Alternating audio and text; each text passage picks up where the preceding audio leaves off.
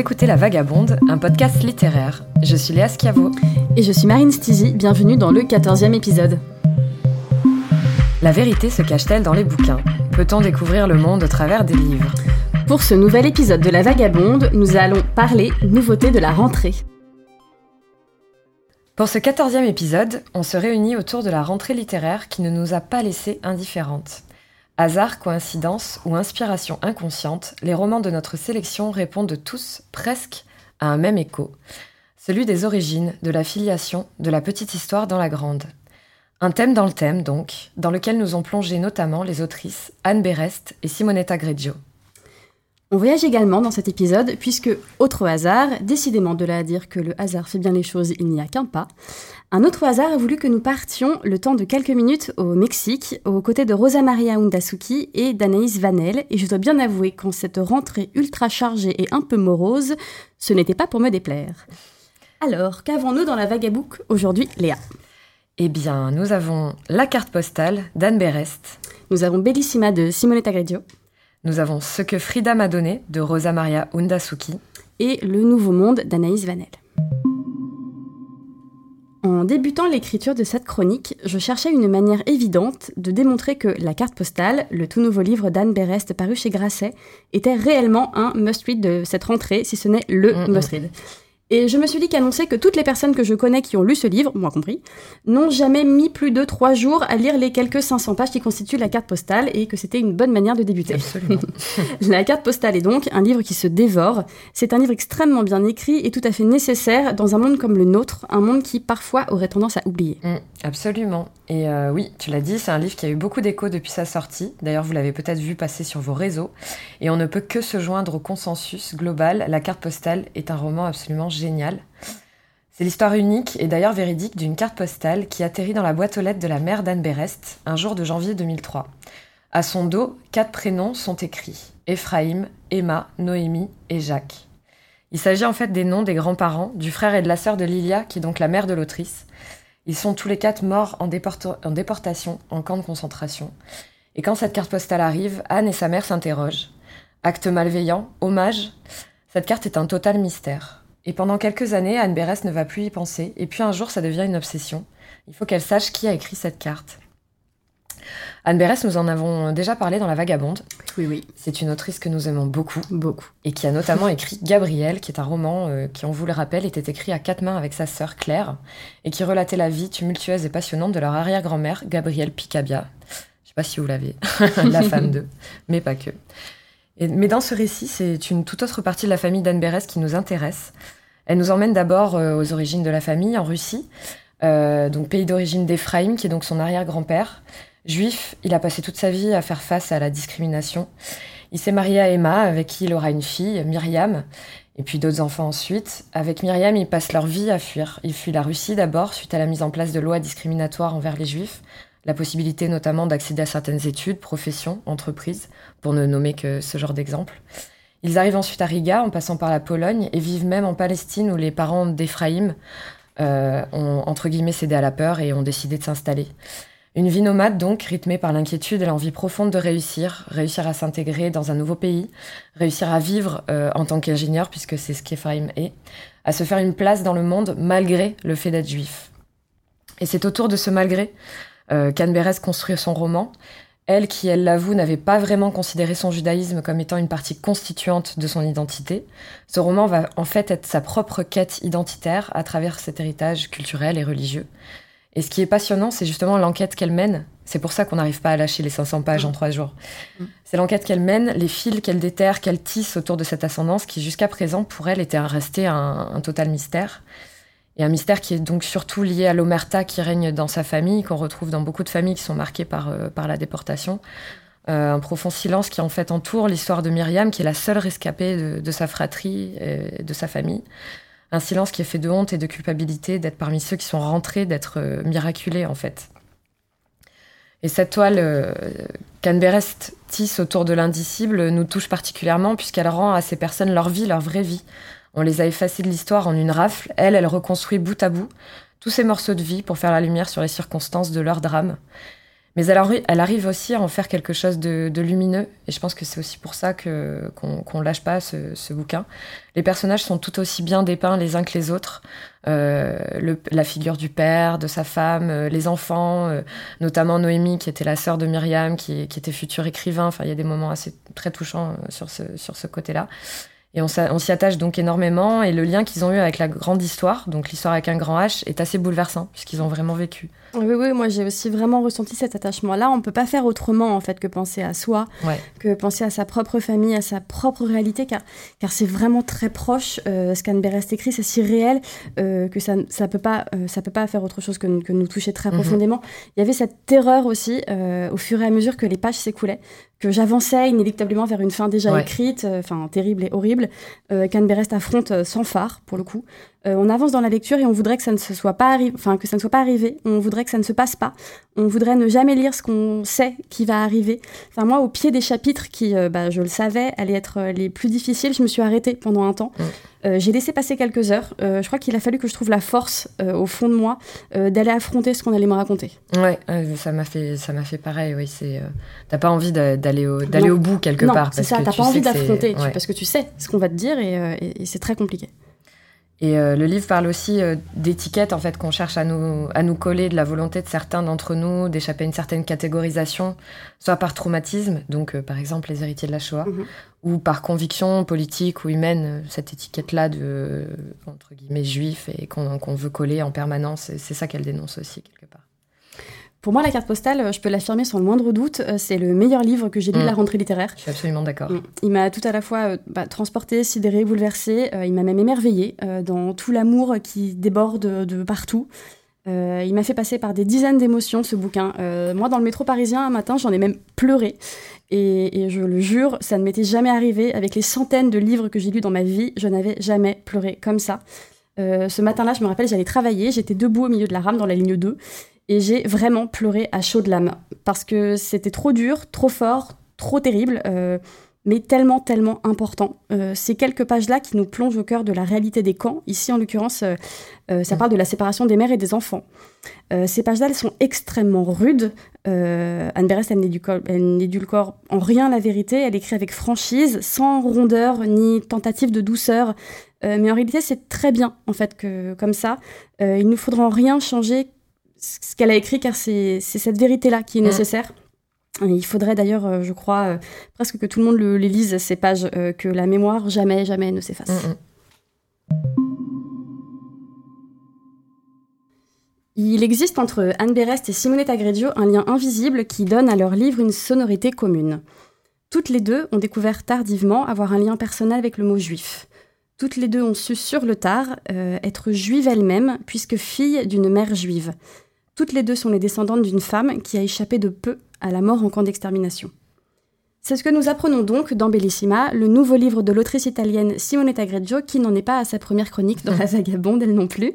Euh, on, le dit fort, on aime beaucoup Simonetta Greggio, on aime sa manière d'affronter, elle aussi sans phare et sans crainte, les réalités de la vie, on aime la musicalité de sa langue française et l'intelligence évidente qui découle des mots qu'elle écrit. Euh, Bellissima est le troisième tome de sa trilogie consacrée à l'histoire contemporaine italienne. Il y a eu Dolce Vita, Les Nouveaux Monstres et désormais Bellissima. Un détail seulement différencie légèrement ce dernier volume des deux premiers. Cette fois-ci, Simonetta Greggio parle aussi d'elle. Parce que l'histoire de son pays n'est pas sans lien avec la sienne propre d'histoire. Parce que les violences de son pays ne sont, pas pour rien dans ses propres douleurs. Dans Bellissima, Greggio mêle la grande et la petite histoire, les deux se rencontrent, s'influencent, au cas où nous l'aurions oublié, Simonetta Greggio est bien une fille d'Italie et elle nous le rappelle ici. Oui, parce qu'avec Dolce Vita, en fait, on va nous plonger dans la période de 59 à 79 euh, en Italie. Avec les Nouveaux Monstres, c'était la période plutôt euh, de, des années 70 à 2010 environ. Et pour Bellissima, elle s'attarde plutôt sur la période de la Seconde Guerre mondiale et l'immédiate après-guerre, en se plongeant dans l'enfance de sa mère et de la vie de ses grands-parents adoptifs. De là, on progresse vers l'enfance et l'adolescence de Simonetta, qui donc raconte, euh, raconte euh, pardon, son récit euh, à la première personne, ce qui n'était pas le cas, je crois, dans les deux, les deux précédents, où elle parlait de, elle prenait la voix d'une journaliste en fait qui, qui, menait cette enquête là à travers le, pays.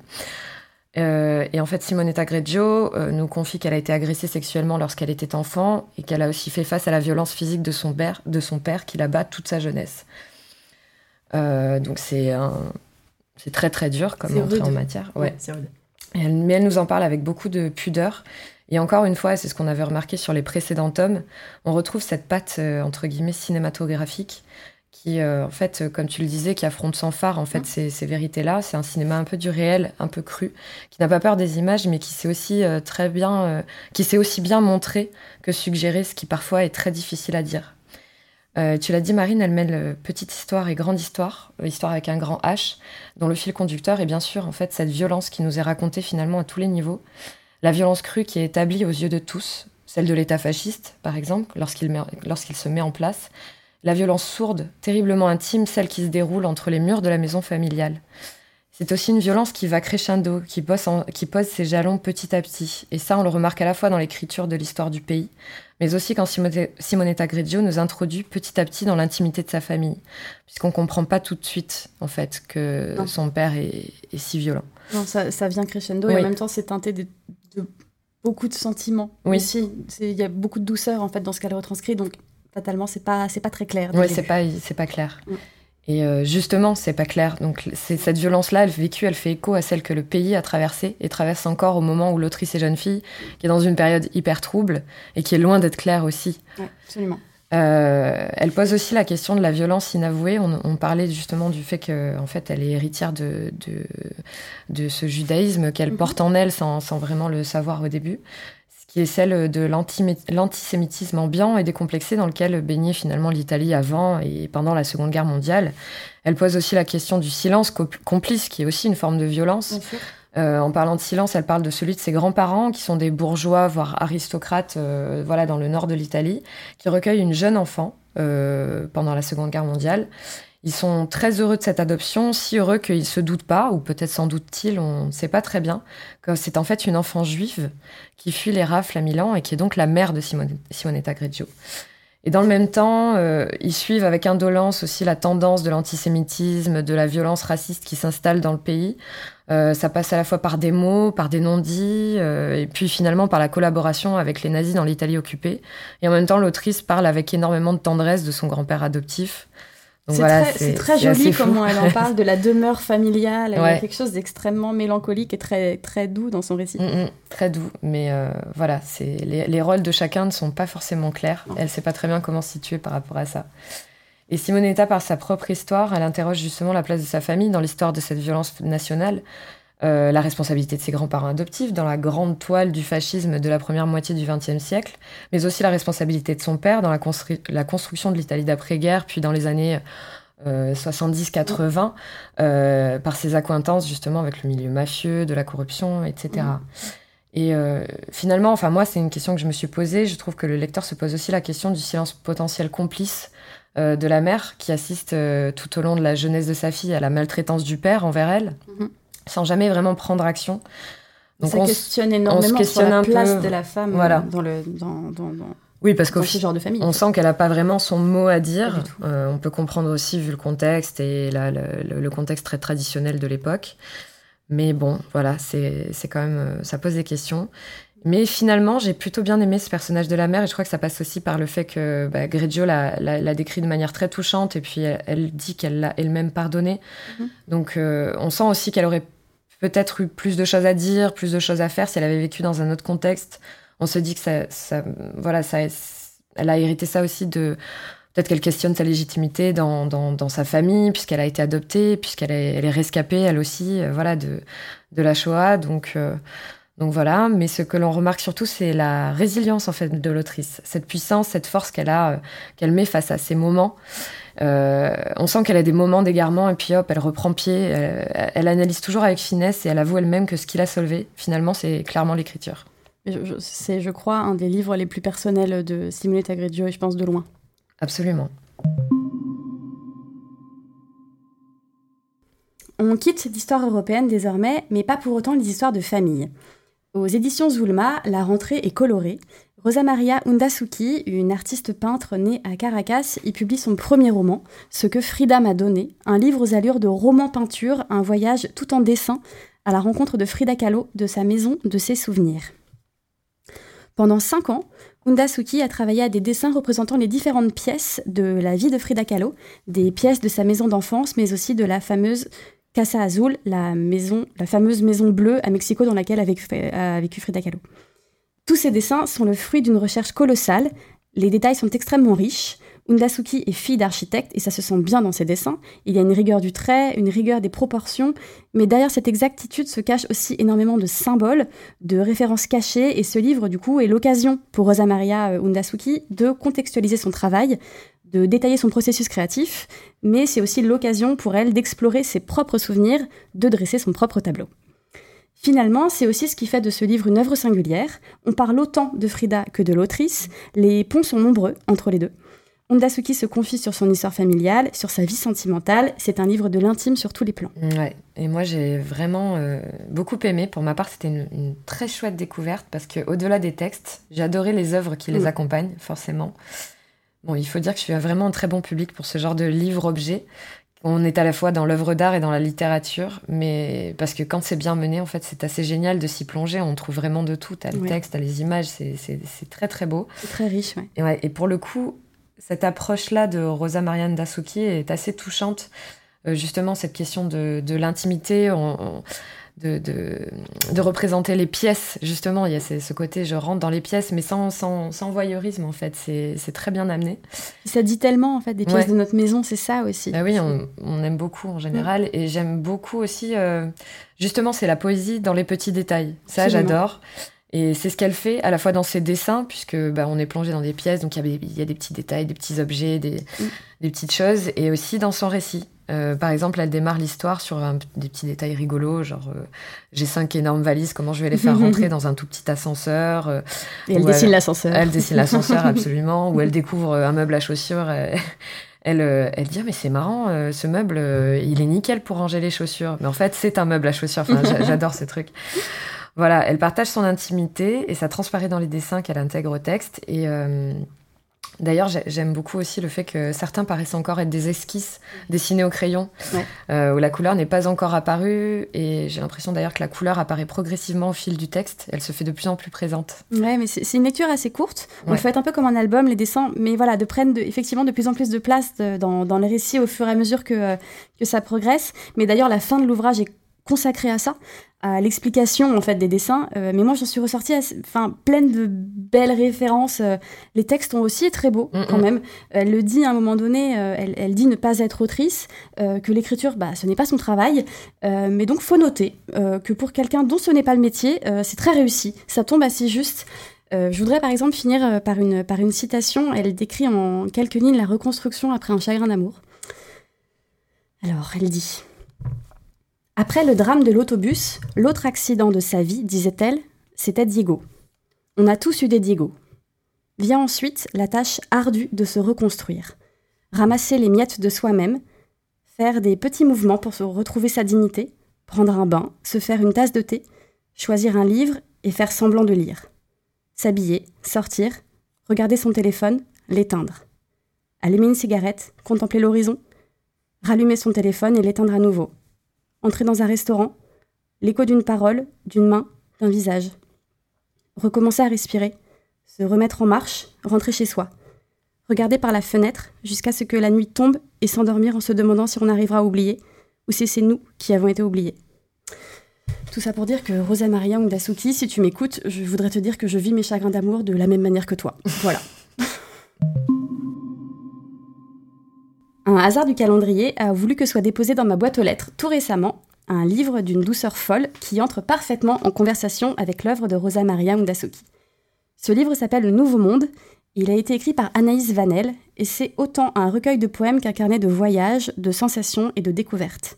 C'est un livre qui fait voyager, qui rappelle la beauté des choses simples, la beauté du chant d'un oiseau, celle d'une maison peinte en bleu, la gentillesse du monde, son hospitalité, la force inépuisable de la bienveillance ou de la curiosité.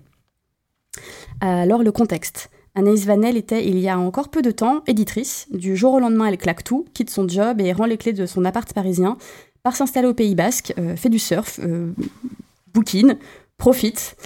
Euh, en fait, elle profite enfin de la vie et du temps qui passe. Et de ce nouvel horizon, elle en a publié un livre qui s'appelle Tout quitter.